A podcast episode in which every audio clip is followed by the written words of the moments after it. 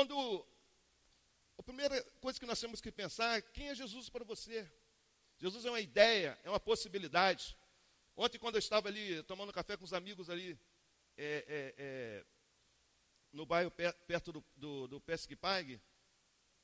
e do Celso, e aí veio um casal, um casal de noivos, namorados, não deu para perceber bem. E aí eles pararam perto da gente, e a primeira, primeira pergunta que eu fiz para eles, se recordo, é se eles estavam construindo algo naquele bairro. Ou como estava a construção deles. Você sabe quando, quando, quando o homem ou o jovem pega a moto, pega a bicicleta, pega o carro e sai sozinho e olha para um terreno, fica contemplando aquele terreno e tem uma ideia que aquele terreno um dia pode ter uma casa. Pode ser a sua casa. E de repente ele vai lá, chama a namorada, ou a noiva, ou a esposa, e, e ela pergunta, onde você vai? E ele não fala nada. O homem é assim, né? Quando a mulher pergunta onde vai, o homem não fala. E aí, de repente, a mulher já está ali, ou a noiva, a namorada, e leva naquele terreno e fala para, para, para aquela jovem: Você está vendo? Ela não está vendo. Porque é uma ideia somente na mente e no coração da, desse jovem. É uma possibilidade. E ele fala: Aí, olha a nossa casa. Mas ela diz: Eu não estou vendo nada. Por sinal, o terreno nem é nosso ainda. O terreno não é nosso. Como é que você já está contemplando uma casa? É uma possibilidade. Mas, de repente, você compra o terreno e aí você senta com a sua varoa e começa ali com um papel fazer alguns rascunhos. E aí você começa a meio que desenhar, a começar a tentar pensar com a tua noiva, com a sua colega, como será essa casa. Mas aí você começa a desenhar, e aí você, aí você pensa o seguinte: eu quero quarto na parte da frente. Mas aí a tua colega diz o seguinte: eu gosto do quarto da parte de trás, por causa do barulho. E dá certo conflito. O que, que você faz? Você amassa aquele rascunho e joga no lixo. Aí você vai para outro rascunho. E naquele outro rascunho você diz: eu quero duas vagas de garagem. E aí tua colega diz, ou tua esposa diz: não, é melhor uma vaga, vamos aumentar a sala. Aí você rasga aquele rascunho e joga no lixo. É um rascunho.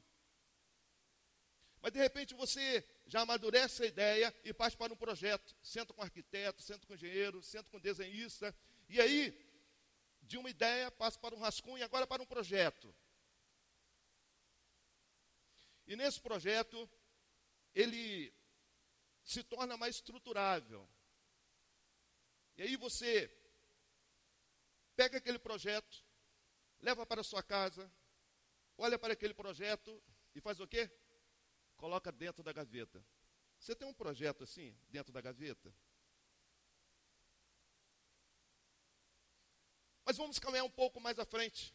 De repente, você pega esse projeto, você licencia ele na prefeitura, e de repente você vai e começa a construir, você começa a dar uma realidade a esse projeto, que, que acontece no meio do caminho?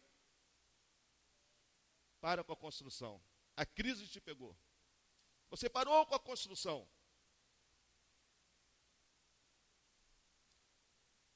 Ainda não, não, ainda não se tornou uma realidade. Tem muita gente com Jesus assim, que Jesus é apenas uma possibilidade. Tem muita gente assim com Jesus, que Jesus é apenas um rascunho. Tem muita gente assim com Jesus, Jesus é apenas um projeto que eu sei que pode dar certo, mas eu coloco na gaveta. E tem muita gente assim com Jesus que começa, que começa, começa, sabe, com aquele avivamento, com aquela alegria, com aquela disposição de servir, de repente para. É isso que a gente gostaria de, de pensar essa noite, porque muitos de, nós, na verdade, estamos o quê? Construindo bezerros de ouro. Qual é o bezerro de ouro da sua vida? Abra sua Bíblia, por gentileza. Em Êxodo capítulo 32. A partir do versículo 1.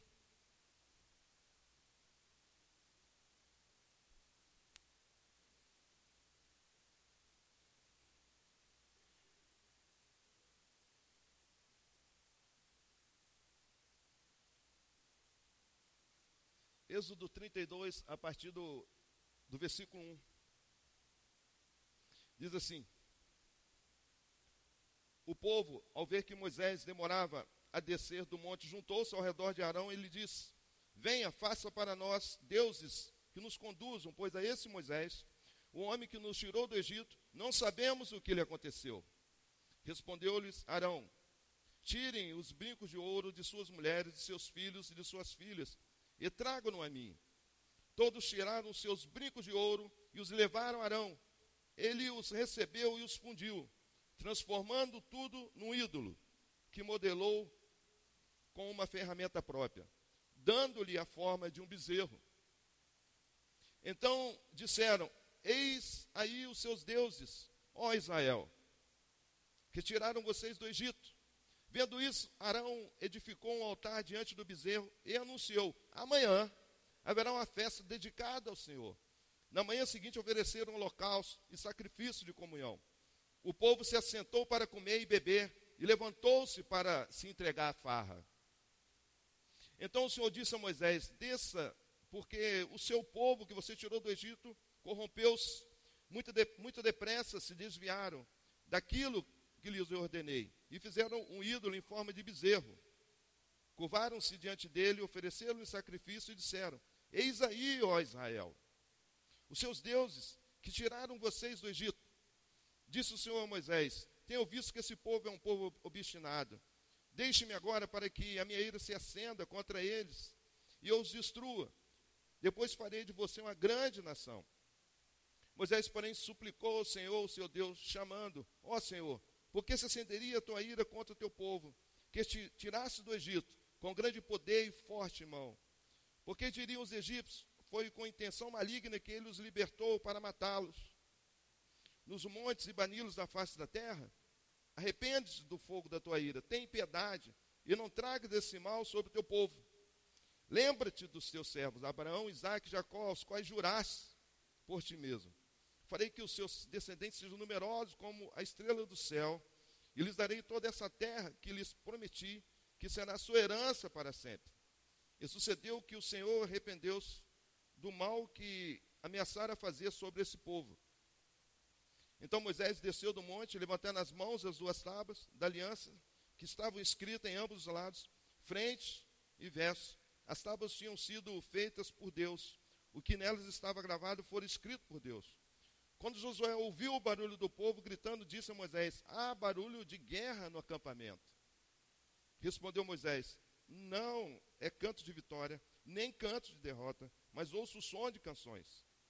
Quando Moisés aproximou-se do acampamento e viu o bezerro e as danças, irou-se e jogou as tábuas no chão, ao pé do monte, quebrando-as. Pegou o bezerro que eles tinham feito e os destruiu no fogo depois de moê-lo até virar pó. Espalhou na água e fez com que o israelita a bebesse.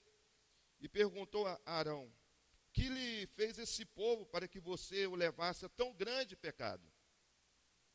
Respondeu Arão: Não tem enfureças, meu senhor. Tu bem sabes como esse povo é propenso para o mal. Eles me disseram: Faça para nós deuses que nos conduzam, pois não sabemos o que aconteceu com esse Moisés, o homem que nos tirou do Egito. Então eu lhes disse: Quem tiver enfeites de ouro, traga-os para mim. O povo trouxe-me o ouro. Eu o joguei no fogo e surgiu esse bezerro.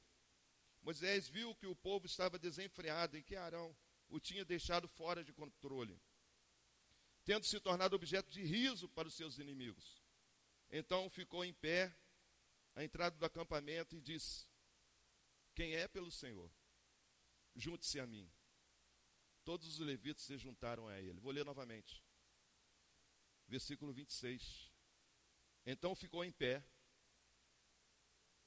à entrada do acampamento e disse: Quem é pelo Senhor, junte-se a mim. Todos os levitas se juntaram a ele. Oremos. Pai, perdoa os nossos pecados, Senhor. Obrigado porque Deus é um Deus misericordioso. Obrigado, Senhor, porque cada um que se encontra aqui, porque assim Deus os motivou, porque assim Deus assim quis, porque Deus tem um propósito para cada um que aqui se encontra. Deus fale aos nossos corações. Que toda preocupação, Senhor, que a gente deixe desse portão, dessa porta para fora, dessa janela para fora. Mas que seja um tempo em que possamos ouvir a voz de Deus. Que Deus possa falar grandiosamente em nossas vidas. Que o Espírito Santo possa quebrantar corações, corações endurecidos, para a honra e glória do Senhor. Em nome de Jesus. Amém. Talvez esse seja o grande desafio. Quem é pelo Senhor, junte-se a mim. O Evangelho ele, ele é tido por decisões. Quando Jesus é apenas uma ideia, uma possibilidade. Quando Jesus é apenas um rascunho na sua vida. Quando Jesus é apenas um projeto que você coloca na gaveta. Quando Jesus é apenas o início, mas não a caminhada constante. Nós temos que pensar, pensar muito sobre isso. Pode haver bezerros de ouros em sua vida, em minha vida. Quando a gente retoma ao início do Êxodo, quando José socorre a sua família depois de um terrível tempo de fome, e aí Jacó entra no Egito com 70, mais ou menos 70 das suas gerações, e José ali, como governador do Egito, ele é enaltecido pelo faraó, ele é reconhecido pelo faraó. Mas o tempo de José se cumpre aqui na terra, como também de Jacó e sua geração. Todos morrem. Morrem também Faraó. Surge uma nova geração de José, uma nova geração de Israel, como também um novo Faraó. Esse novo Faraó que surge, ele não reconheceu aquilo que José fez em prol do Egito. E aí ele começa a perseguir o povo de Israel que já era em grande número. Então, quanto mais ele perseguia, mais o povo de Israel crescia. Então faraó chama duas parteiras, Cifra e Puá, e diz o seguinte: quando você fizer o parto das mães de Israel, mate a criança, mate o bebê. Só que essas duas parteiras, Cifra e Puá, elas, elas não quiseram matar aqueles bebês de Israel. Então o faraó diz o seguinte: conclamo que todo o povo, todo o povo egito, mate todo bebê masculino que nascer. E é isso que acontece. Nascia uma criança do sexo masculino, Israel ia lá, Egito ia lá, pegava aquelas crianças e jogavam no rio Nilo. Eu começo a ver aqui, meus irmãos, porque para o judeu, o livro de Êxodo é uma grande história do acontecimento da redenção de Israel. Eu gostaria de fazer uma analogia, não só na antiga aliança com a nova aliança. Quando a gente vê que é nesse período que nasce Moisés, a sua mãe o coloca no cesto, e ali veda esse cesto com betume, coloca esse cesto no rio Nilo, aquele cesto começa a descer no rio Nilo, e ali, quem é que vai pegar essa criança? Justamente a filha de Faraó. Ela pega aquela criança, pede para a própria irmã de Moisés cuidar, levar para sua mãe, até o tempo daquela criança ser amamentada e crescer. E quando Moisés cresce, Moisés é retomado para a presença da filha de Faraó. Alguma semelhança. Quando Moisés nasce, é ordenado matar todas as crianças do sexo masculino. Jesus também foi assim. Jesus, na nova aliança, com seu nascimento, Herodes determina que toda criança de dois anos para baixo deveria ser morta. Os acontecimentos de Êxodo, que é a libertação de Israel da escravidão, tem muito a ver com os acontecimentos da era de Messias, de Jesus, em que Jesus vem não só para libertar Israel, mas libertar toda a população, toda a humanidade. Então, Moisés ele cresce, ele é criado nos seios da filha de, de Faraó. Moisés, então, ele sente o desejo do coração de visitar os seus irmãos israelitas. Moisés, quando chega, ele percebe que havia algo errado. Os seus irmãos israelitas estavam sendo muito maltratados pelos, pelos egípcios. E aí ele entra em confronto com o Egito e mata esse Egito. E aí ele chega para os irmãos de Israel, tentando apartar uma briga agora entre eles. E um deles diz para Moisés: Vai querer nos matar como também matou o Egito? Então Moisés tem como única alternativa fugir. E aí ele vai para Midian. Quando ele chega em Midian, ele casa com Zípora, tem como sogro Jeto. E aí ele torna-se pastor de rebanho, e quando ele sobe no Monte Horebe, ele vê a chama de fogo na sarça, e a sarça não queima. E Moisés se aproxima, e uma voz daquela sarça chega e diz para Moisés: Tira a sandália dos seus pés. Moisés tira a sandália e diz: Eis-me aqui. Eis-me aqui. Então, o Senhor fala para Moisés: Olha, Moisés, eu tenho visto a escravidão do meu povo. Eu tenho visto o sofrimento, a opressão, são 430 anos. A angústia desse povo. E é nesse cenário que Deus fala uma coisa muito interessante que está lá em Êxodo capítulo 3, versículo 8. Êxodo 3, versículo 8 diz assim: Por isso, por isso desci, para livrá-los das mãos dos egípcios e tirá-los daqui, para uma terra boa e vasta, onde manam leite e mel, a terra dos cananeus, dos hititos, dos amorreus, dos fariseus, dos heveus e dos giboseus. Eu gosto desse início do versículo 8, porque Deus ele chama Moisés e diz o seguinte: Eu estou vendo o sofrimento de Israel. Eu estou me compadecendo desse sofrimento. E eu, por isso eu desci. Meus irmãos, a gente começa a ver a ação da graça de Deus em prol de Israel. A fidelidade de Deus descendo com poder. Ele diz: Eu desci porque eu vi o sofrimento de Israel. Agora, quando nós vamos para a nova aliança, o Evangelho de João também nos ensina uma coisa muito interessante. João capítulo 6, versículo 38 e 40. João capítulo 6, versículo 38 e 40. O que, que Jesus disse? Pois desci dos céus. Que coisa maravilhosa.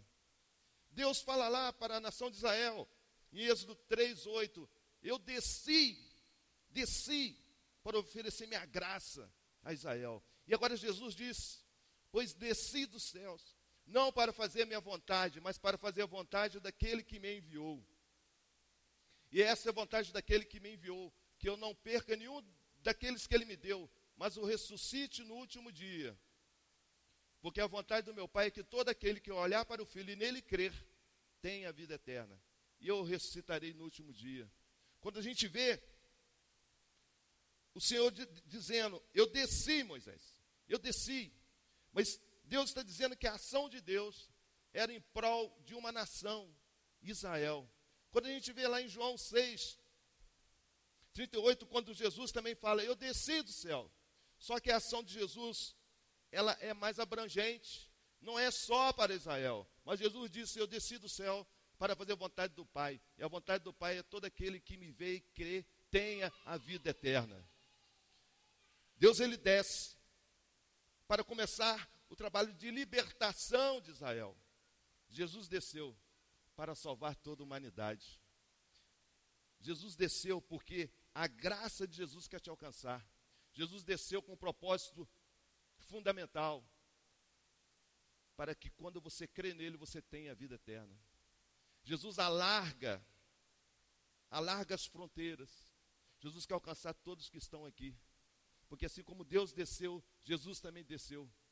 Uma tarefa universalista de alcançar todas as pessoas, todos aqueles que creem em Jesus. Essa é a motivação de Jesus também descer. Então, quando Deus chama Moisés, Moisés chega e diz: Olha, eu sou uma pessoa que eu não tenho muita facilidade para falar, eu tenho dificuldade. Então Deus chega e diz: Olha, Arão irá ser um suporte para você. E aí Moisés continua dizendo: Olha, o povo de Israel não vai me receber, muito menos Faraó. Então Deus diz o seguinte: o que você tem na mão? É uma vara, joga no chão. E aquela vara se transformou numa serpente, numa cobra. E Moisés se assustou e Deus disse: pegue pela cauda. E Moisés a pegou pela cauda. E Deus falou: coloque a mão no peito. E a mão de Moisés ficou leprosa. Deus está dizendo: olha, eu estou oferecendo minha graça. Eu estou oferecendo a minha fidelidade. Mas eu estou indo com poder. Poder para que Faraó entenda que existe um único Deus. Então, Moisés, ele se apresenta a Israel, Israel o recebe, Moisés se apresenta a Faraó, e a primeira coisa que Faraó diz: Quem é Deus? Quem é Deus? Deus ainda era uma possibilidade, talvez muito remota na vida de Faraó. E por isso que Faraó diz: Quem é Deus? E aí, Moisés diz: Olha, eu sirvo o Deus eterno, e eu tenho a proposta de tirar Israel da escravidão e levar para o culto a Deus. E Faraó disse: Isso não acontecerá. Então, Moisés entra com poder, com sinais miraculosos. E aí a, primeira praga é que o rio Nilo se transforma em, em sangue. Só que os magos também fizeram isso. A segunda praga era que as rãs tomassem conta de todos os lugares do Egito fosse do palácio, fosse do pátio, e essas rãs tomaram conta. Uma coisa interessante é que Faraó, ele chega para, para Moisés e diz o seguinte: ore por mim. E se a gente observar no capítulo 8 de Êxodo, o faraó vai mais adiante e diz o seguinte: ore por mim para que essas rãs saiam do meu eixo de sobrevivência. Só que acontece algo fundamental, porque Moisés ora, as rãs saem da presença de Faraó. Mas a palavra de Deus diz que quando Faraó é abençoado, quando o alívio vem, Faraó abandona. Faraó muda de opinião. Meus irmãos, muitas vezes a gente está procurando Deus, tão somente no momentos de dificuldade. E quando vem um alívio, quando vem um alívio, nós acabamos mudando o nosso modo de pensar porque nós recebemos alívio e Faraó também pegou essa linha de pensamento. Então, a terceira praga ela chega que é a praga do piolhos, dos piolhos. Só que, tanto na praga do, do sangue no rio Nilo, como também das rãs, os magos conseguiram fazer. Mas na praga dos piolhos, os magos do Egito não conseguiram fazer. Não conseguiram transformar também o pó em piolho. E aí os magos falam uma coisa interessante. Eles dizem o seguinte: isso é dedo de Deus. Os magos, que eram tidos como aqueles que iam confrontar o poder de Deus, eles chegam à conclusão que a praga do piolho representaria o poder de Deus. Então, vem a praga das moscas, vem a praga da morte dos, dos rebanhos, vem a praga das feridas purulentas, até que chega, chega a praga dos granizos, que no qual eles vêm, eles destroem as casas, destroem os celeiros, e essa praga, quando ela chega, ela incomoda Faraó. E Faraó, ele, ele, ele nos, nos ensina uma coisa muito importante essa noite. Vamos lá acompanhar. Em Êxodo capítulo 9, versículo 27. Êxodo capítulo 9, versículo 27. Então o faraó mandou chamar Moisés e Arão e disse-lhes: Dessa vez eu pequei. O Senhor é justo. Eu e o meu povo é que somos culpados. Vamos, vamos analisar essa fala de Faraó. Faraó era um homem tido como coração duro, endurecido. Mas ele chega a, a conclusões importantes. Ele chega, a primeira coisa a dizer: Eu pequei. A primeira primeiro passo para que possamos alcançar a salvação é reconhecer que somos pecadores. E Faraó está indo nessa direção.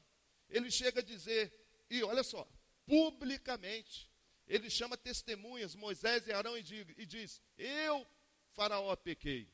Só que ele vai mais adiante, ele dá o segundo passo. Ele diz: O Senhor é justo. O que ele quer dizer que o pecado e o salário do pecado é a morte. Então ele diz publicamente: Eu pequei. E aí ele fala: O Senhor é justo, porque a recompensa do pecado é a morte. Só que ele mesmo se condena. Quando ele dá o terceiro passo, ele diz: Eu e o meu povo é que somos culpados. Ele não entende que Deus desceu para oferecer a sua graça. Ele não entende que Deus desceu para oferecer sua graça. E ele reconhece que é pecador. Ele reconhece que Deus é justo, mas ele diz: Nós somos culpados. Na nova aliança, o que, que nós podemos observar? Vejamos lá, em João capítulo 16. João 16, versículo 8. O que que diz? Quando ele vier, o Espírito Santo convencerá o mundo do pecado, da justiça e do juízo. Do pecado, da justiça e do juízo. Meus irmãos, quais foram as palavras de Faraó? Quais foram as palavras de Faraó? Eu pequei, Deus é justo e eu sou culpado. Faraó profere as palavras que João relata em seus escritos. O Espírito Santo nos convencerá do pecado, da justiça e do juízo. A questão é que a graça oferecida, Faraó não entendeu essa graça e seu coração endureceu. Ele disse: Eu pequei, Deus é justo e eu sou o culpado, eu me sentencio. Mas o Espírito Santo, essa noite está falando com você. Você precisa tomar esses três passos: reconhecer que é pecador, reconhecer que Deus é justo, mas abraçar a graça de Deus. Tomar uma direção diferente de Faraó. Faraó se autocondenou, embora reconhecesse que era pecador. Se nós pudermos caminhar um pouco adiante, a gente vai perceber que posteriormente vieram as pragas do gafanhoto, das trevas e da morte do filho unigênito, no qual celebra-se a Páscoa. Quando o Senhor falou com Moisés: Moisés, eis que o, o filho, primeiro filho de Faraó, como também daquele, todos aqueles que moram no Egito, eles morrerão. Mas em relação a Israel, mate um cordeiro. Pegue o sangue desse cordeiro e passe na porta. E quando o destruidor vier, olhar o sangue do cordeiro nessa porta, ele não entrará nessa casa. Não haverá morte. Porque o sangue do cordeiro animal trará vida. Trará vida para a família que tiver esse sangue aspergido na, nas, nas portas, nos seus umbrais. Se a gente vê também na nova aliança com Cristo. É algo fantástico. Quando Pedro também relata isso. 1 Pedro, capítulo 1, versículo 19. Diz assim: Mas do precioso sangue de Cristo, como de um cordeiro, sem mancha e sem mácula. Meus irmãos, em Êxodo, era um animal que foi sacrificado. Um animal que foi sacrificado.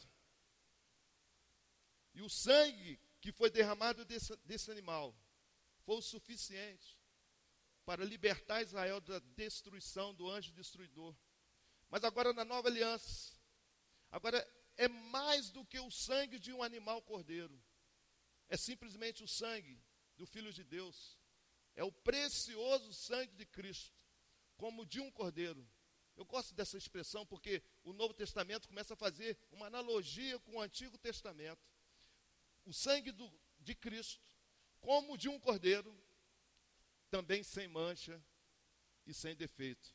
É por isso que João, em capítulo 1, ele faz uma afirmação muito interessante no versículo 29. Eis o Cordeiro de Deus que tira o pecado do mundo. Portanto, meus irmãos, quando nós chegamos agora em Êxodo 32, quando a percepção, o tema da mensagem de hoje, baseado no bezerro de ouro, a gente começa a pensar quando a gente faz uma reflexão passada, trazendo para a nova aliança, por quê? Por que, que Deus tirou Israel com poder, com fidelidade, com graça? Por que esse povo se prontificou? Embora visse que Deus é Deus, porque ele se prontificou a construir um bezerro de ouro. No capítulo 32, versículo 1, o povo, ao ver que Moisés demorava a descer do monte, juntou-se ao redor de Arão e lhe disse: A primeira coisa que nós temos que, que pensar sobre bezerro de ouro. Moisés havia subido, havia subido no monte, no monte Sinai, ali para receber as tábuas, receber as orientações de Deus. Porém, ali embaixo ficou o Arão com a congregação. A palavra de Deus diz que Moisés demorava, segundo a interpretação dos israelitas, a descer do monte. E esse povo juntou-se ao redor de Arão, de Arão. Uma coisa que nós temos que pensar é que Moisés demorou a descer, e isso incomodou demais ao povo de Israel. Moisés estava buscando a Deus. Moisés estava ali ouvindo a voz de Deus. Isso incomodou tremendamente. O primeiro bezerro que eu gostaria de pensar essa noite é o bezerro da ansiedade. A gente vê um povo de Israel bastante ansioso, bastante precipitado. Isso é que levou eles a pensarem rapidamente e pressionarem Arão. Sabe, como anda a sua vida? Você tem sido uma pessoa ansiosa, uma pessoa pautada na ansiedade. Isso são bezerros de ouro que você está construindo. Eu lembro uma vez em que eu estava para definir alguma coisa na minha vida. E aí eu estava sentado nessa ala esquerda da igreja. Alguma coisa fundamental na minha vida. Eu lembro que o pastor Rômulo, ele fez uma mensagem. E essa mensagem me levou a ter tranquilidade para tomar decisões. A ideia é que essa noite você comece a identificar quais são os bezerros de ouro na sua vida. E o primeiro que a gente gostaria de trabalhar, ansiedade. Você tem sido uma pessoa ansiosa? Você tem sido uma pessoa em que as suas expectativas têm sido conflitantes, tão conflitantes que você tem perdido a paciência com muitas coisas. Porque sabe, nesse tempo que nós estamos vivendo aqui nesse país, tem te tornado a pessoa mais ansiosa ainda. E você tem, tem tomado decisões precipitadas, ou está perto de tomar decisões precipitadas. É um tempo de você, em nome de Jesus, abrir mão desse bezerro de ouro. É o tempo de você dobrar o joelho e dizer, Pai, as coisas podem estar não como eu quero, mas essa noite eu quero dizer para o Senhor, obrigado, Senhor. Obrigado pelo Cordeiro, Cristo, Cordeiro Pascal, ter derramado seu sangue na cruz. Eu tenho, eu tenho mais motivo do que agradecer do que reclamar. A primeira motivação de Israel foi levantar um bezerro de ouro relacionado à ansiedade. E aí, houve-se uma pressão em cima de Arão. Eu acho que um dos grandes desafios nossos como cristão é resistir à pressão. Nós vivemos em meios sociais, às vezes no trabalho, às vezes na rua, às vezes em lojas, às vezes na faculdade. O que Arão, Arão está sofrendo aqui é uma pressão muito grande. Você é uma pessoa que, que, que é, rapidamente você cede diante de uma pressão. Você é aquela pessoa que, dependendo da onda, você vai de um lado para o outro. Arão, diante da pressão daquela congregação imensa, ele se precipitou. Porque ele também estava ansioso. Ele estava ansioso também. E aí acabou se precipitando. O segundo bezerro de ouro que eu gostaria de pensar essa noite é relacionado à angústia. Porque o Israel diz o seguinte: Venha, faça para nós deuses que nos conduzam, pois a esse Moisés, o homem que nos tirou do Egito, não sabemos o que lhe aconteceu. Quando a gente é, observa em Êxodo capítulo 6, versículo 9, quando Moisés ele chega e diz o seguinte: Israel não vai me ouvir, porque Israel está angustiada. Israel está sofrendo demais, está magoada. Meus irmãos, Israel está saindo de 430 anos de cativeiro. Israel está saindo de um momento de angústia, de opressão. E o segundo bezerro que Israel teria que tirar era o da angústia. Como anda a sua vida? Você tem se posicionado como uma pessoa angustiada, amargurada? Uma pessoa que você tem carregado em, em sua vida mágoas passadas, situações mal resolvidas. Isso tem sido uma construção de bezerro de ouro em sua vida. Porque a angústia tem tomado conta, literalmente, da sua vida, do seu viver, de você ser como pessoa. Israel estava também nesse ritmo, porque saíra de um cativeiro, mas ainda tinha muita coisa para ser tratada em seu coração. Angústia. Às vezes a gente constrói bezerro de ouro relacionado à angústia, a gente não consegue o bezerro começa a crescer de tal maneira que a gente não consegue se livrar desses bezerros. E aí isso nos compromete muito a nossa qualidade de vida. Pois bem, respondeu-lhe Arão: tiremos brincos de ouro de suas mulheres, de seus filhos e filhas, tragam-nos a mim. Todos tiraram seus brincos e levaram a Arão. Ele os recebeu e os fundiu, transformando tudo no ídolo que modelou com ferramenta própria.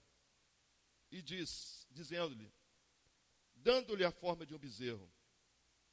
O terceiro bezerro de ouro que a gente gostaria de, de tratar essa noite é que de repente você tem uma fé sincera, porém equivocada. Quando Arão, ele é pressionado, e aí, quando ele olha para aquelas pessoas com pendentes de ouro, pulseira de ouro, brinco de ouro. E ele lança o seguinte desafio: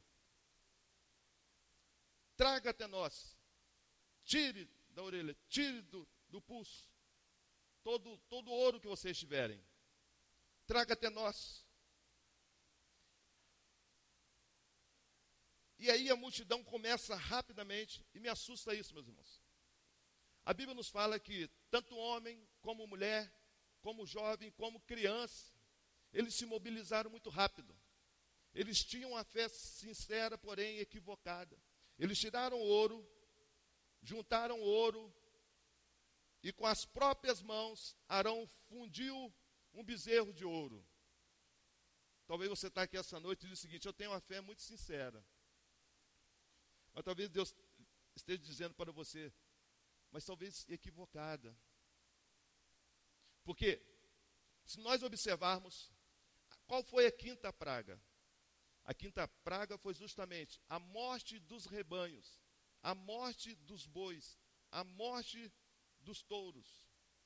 Deus está mostrando para o Egito que não existe Deus relacionado a boi, a touro. Porque Deus foi na quinta praga e matou todos os bois, todos os touros. Era para Israel reconhecer que só existe um Deus. Mas Israel, a primeira coisa que Israel fez foi justamente um bezerro de ouro, amando mais a criatura do que o Criador. Talvez esse, esse, esse possa ser literalmente um bezerro de ouro que vem te acompanhando. Pois se a gente observar lá em Êxodo capítulo 20, versículo 2, 3, o primeiro mandamento: Amarás o Senhor teu Deus. Não terás outro Deus além de mim. Isso tudo está em Êxodo. Alguém disse o seguinte: talvez fosse mais fácil para Deus tirar Israel do Egito do que o Egito do coração de Israel. Vou repetir. Talvez fosse mais fácil Deus tirar Israel do Egito do que o Egito do coração de Israel. Êxodo tem a ver muito com a libertação da vida antiga para uma nova vida. Que Deus quer falar com você essa noite é que bezerros de ouro não precisa fazer parte da sua vida. Porque quando nós levantamos bezerro de ouro, a palavra de Deus nos diz que o povo de Israel se inclinou para esses bezerros. O povo de Israel adorou esses bezerros. O povo de Israel levantou holocausto para esses bezerros. O povo de Israel adorou esses bezerros. Esses bezerros fizeram parte da sua vida. Mas um dos bezerros que a gente também gostaria de pensar essa noite é o bezerro da dureza do coração. É o que a palavra de Deus nos diz. Então disseram: Eis aí os seus deuses, ó Israel, que tiraram vocês do Egito. Essa é meia definição que o povo de Israel, através de Arão, tem. Às vezes a gente pensa o seguinte: o coração endurecido foi de Faraó. Faraó teve um coração endurecido, e teve realmente. Mas, meus irmãos, Israel, o povo de Deus, foi libertado de 430 anos, porque Deus teve misericórdia desse povo. Deus desceu com a sua graça, libertou com poder, baseado na fidelidade de Deus para com Abraão, Isaac e Jacó. Mas esse povo que é liberto por, por Deus, levanta um bezerro de ouro e diz: Eis aí o Deus que livrou vocês do Egito. Eu fico pensando, e é difícil chegar à conclusão, como ficou o coração de Deus. Deus abandonou o melhor lá no céu para estar aqui, para amar um povo, para oferecer a libertação, libertar da escravidão do Egito. Mas Israel, embora saindo do Egito, continua escravo da vida pecaminosa do Egito. São bezerros de ouro, bezerro de ouro que nós temos. Nós temos que tirar das nossas vidas a dureza do coração. Isso não precisa fazer mais parte quando na faculdade de enfermagem, e aí foi aplicada uma prova.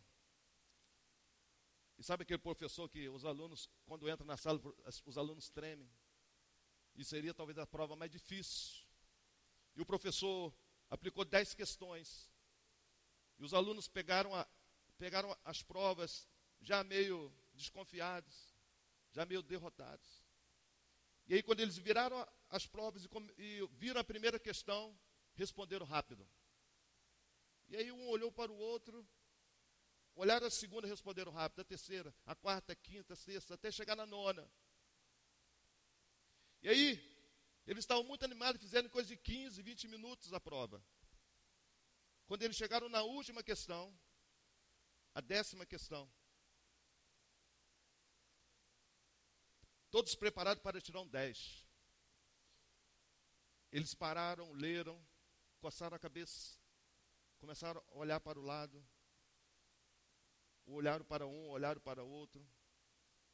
E o professor, sabedor disso, olhou e falou assim: Vocês me têm como uma pessoa durona, mas essa noite eu vou sair da sala de aula.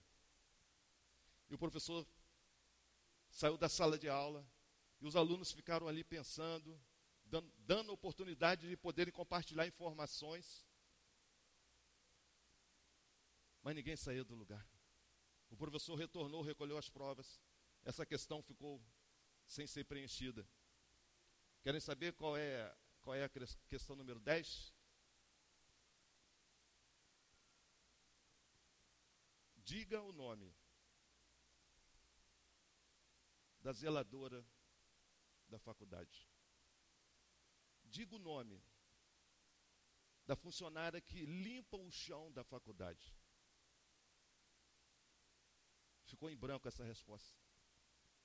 Porque a pessoa que zelava por aquela faculdade era uma pessoa tratada com indiferença.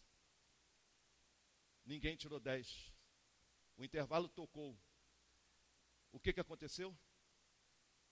Os alunos todos foram em direção àquela funcionária e perguntaram para ela: Como você se chama? Quantos filhos você tem? Onde você mora? Como anda a sua vida? E aquela funcionária, meio que surpresa com a atitude de 40 alunos, ela se sentiu honrada. O melhor do que isso é que isso se espalhou por essa faculdade. Quando chegava no intervalo, quando chegava no início, no final da aula, esses 40 alunos iam pelas repartições cumprimentando os seguranças, os professores, cozinheiros, e chamando as pessoas, vem lanchar com a gente. O que nós temos que entender é que existe um, um, um bezerro de ouro em nossos corações, chamado indiferença para com o ser humano. Isso tem, infelizmente, comprometido a sobrevivência humana no tempo que se, que se chama hoje. Esse bezerro de ouro, nós temos que tirar de nós. Nós temos que entender que essas crianças que estão aqui, elas precisam ser, ser, serem amadas. A gente precisa entender que o zelador dessa igreja precisa ser amado. Que a pessoa que está ali, varrendo a rua, ela precisa de ser bem tratada. A pessoa que está na sua repartição, ela precisa entender que você quer se relacionar com ela, relacionar de maneira afetiva. São bezerros de ouro que a nossa geração tem que tirar, tem que arrancar. Caminhando já para o final. Quando, quando a palavra de Deus nos diz, vendo Araão isso, edificou um altar diante do bezerro e anunciou: amanhã haverá uma festa dedicada ao Senhor. Na manhã seguinte se ofereceram holocausto e sacrifício de comunhão. O povo se assentou para comer e beber, e levantou-se para entregar a farra. Meus irmãos, o que a gente vê aqui é um povo que levantou um bezerro de ouro, prestou holocausto a esse bezerro de ouro, levantou um altar para esse bezerro de ouro. Mas o resultado de, de tudo isso é que eles entendiam que com isso estaria glorificando a Deus. Mas o fim de tudo isso foi uma religiosidade muito equivocada, pois eles acabaram se entregando à farra, se entregando à orgia, se entregando a uma vida pecaminosa. Levantaram o bezerro de ouro e colheram o fruto disso. É por isso que Moisés, quando desce, Josué diz: Estou ouvindo canções. E aí, aí Moisés responde: Não é de vitória nem de derrota, são cantos indefinidos. São cantos indefinidos. Nós precisamos tirar esse bezerro de ouro, esse bezerro de ouro das nossas vidas. Eles não precisam fazer mais parte. Bezerro de ouro da ansiedade. Bezerro de ouro da angústia, de alguma mágoa. Bezerro de ouro de uma fé equivocada. Bezerro de ouro de uma dureza de coração. E também o bezerro de ouro que tem levado muitas pessoas a se desviarem quem sabe Deus te trouxe aqui essa noite. Você anda um tempo desviado, um tempo afastado. E você até acostumou com essa situação. E é, com isso você criou um bezerro de ouro. Mas Deus está tá dizendo para você essa noite: é tempo de você tirar esse bezerro de ouro da sua vida. O bezerro de ouro, porque Deus não quer você afastado. Deus quer você envolvido. Deus quer trazer você de volta para o convívio na casa de Deus. Esses bezerros de ouro, se eles continuarem em sua vida, eles irão perpetuar. O resultado de tudo isso. Moisés diz: Quem é pelo Senhor, junte-se a mim. Quem é pelo Senhor, junte-se a mim. Talvez você entrou aqui essa, essa noite dizendo: Jesus é apenas uma possibilidade, é uma ideia. Eu vou pensar um pouco sobre Jesus. Mas quem sabe você entrou essa noite dizendo: Não, Jesus é um rascunho. Cada semana eu escrevo de forma diferente, de acordo com o que eu quero. Talvez você entrou essa noite e disse: Jesus, para mim é um projeto. Eu entendo muitas coisas, mas eu engavetei, engavetei esse projeto. Mas quem sabe você vai dizer para Deus essa noite: Jesus é uma realidade na minha vida. Eu quero Jesus como meu Senhor e Salvador. Você quer dizer isso para Deus? Quem sabe Deus te trouxe aqui essa noite para que você entenda que Deus desceu do céu para socorrer o seu povo com mão poderosa, porque amou o povo de Israel. Mas não se esqueça que Jesus também desceu do céu, como diz lá em João. Desceu dos céus como um cordeiro, sem mancha e sem mácula, para fazer a vontade do Pai. E a vontade do Pai é para que todo aquele que crê no Filho tenha a vida eterna. O que a gente vê, meus irmãos, é o Senhor agindo no Antigo Testamento, é o Senhor agindo no Novo Testamento. Mas para isso, você não precisa continuar com o coração idêntico ao de Faraó. Você é herança do Senhor. Você tem que tirar esses bezerros da sua vida. Você quer dizer isso para Deus essa noite? Abaixa sua cabeça, vamos orar.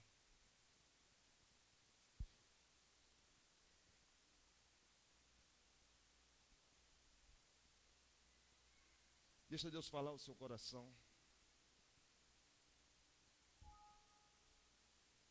Quem sabe você vai dizer para Deus, Pai,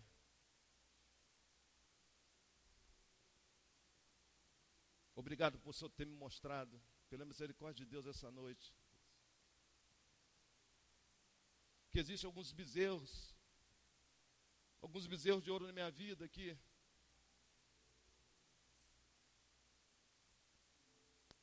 Que tem causado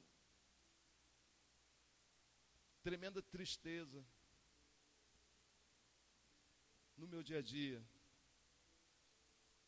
Quem sabe você vai dizer para Deus, Pai, Eu quero que o Senhor retire de mim esse bezerro de ouro da ansiedade. Isso tem me feito muito mal, Pai.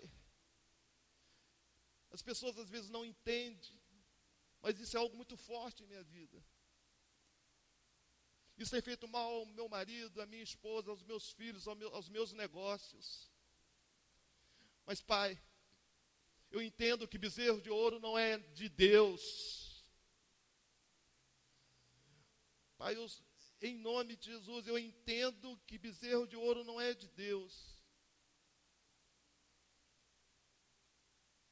Quem sabe você vai dizer para Deus, Pai, a angústia me tomou conta, assim como o relato lá em Êxodo 6, 9. Porque Israel não ouvia Moisés por causa da angústia do tempo de escravidão. Pai, a angústia tomou conta de mim porque eu, a mágoa é grande, é forte. Eu fui machucado, eu fui machucada. Mas essa noite eu quero dizer para, para Deus, Pai, retira de mim esse bezerro de ouro da angústia. Isso tem afetado a minha qualidade de vida, a minha saúde. Que só você vai dizer para Deus, Pai, em nome de Jesus, Obrigado porque essa noite eu entendi claramente que a salvação não é esforço de homem algum, que a salvação não é obra de nenhum artífice, que a salvação não é a criação de nenhum bezerro de ouro. Obrigado, Senhor, porque eu tenho tido uma, uma fé muito sincera mas essa noite eu quero dizer para Deus: Deus, Retire de mim todo o bezerro de ouro, tudo aquilo que tem impedido de eu enxergar o verdadeiro Deus em minha vida. Você está dizendo isso para Deus? Quem sabe você vai dizer para Deus: Deus, o meu coração anda muito duro. Eu preciso ser sensível à voz do Espírito Santo. Meu coração está duro. Está como faraó. Eu até reconheço que pequei. Eu até reconheço que Deus é justo. Mas essa noite eu quero que meu coração seja quebrantado. Eu quero que o Senhor retire o bezerro de ouro da dureza do meu coração. Eu quero entregar minha vida a Jesus. Eu não quero ter um coração igual de Faraó. Mas eu quero reconhecer que só existe um Deus, aquele que enviou teu filho, para que todo aquele que nele crê tenha a vida eterna. Você está dizendo isso para Deus? Está dizendo para Deus, Pai, eu estou entregando minha vida a Jesus. Eu estou retirando todo o bezerro de ouro que tem causado esse empecilho. Ou quem sabe você vai dizer para Deus, Deus,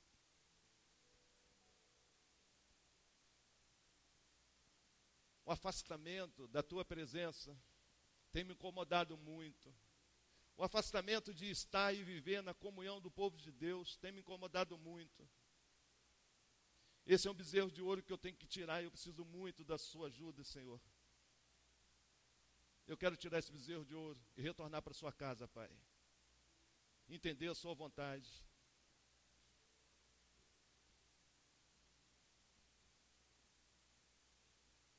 Em nome de Jesus. Vamos colocar em pé em nome de Jesus.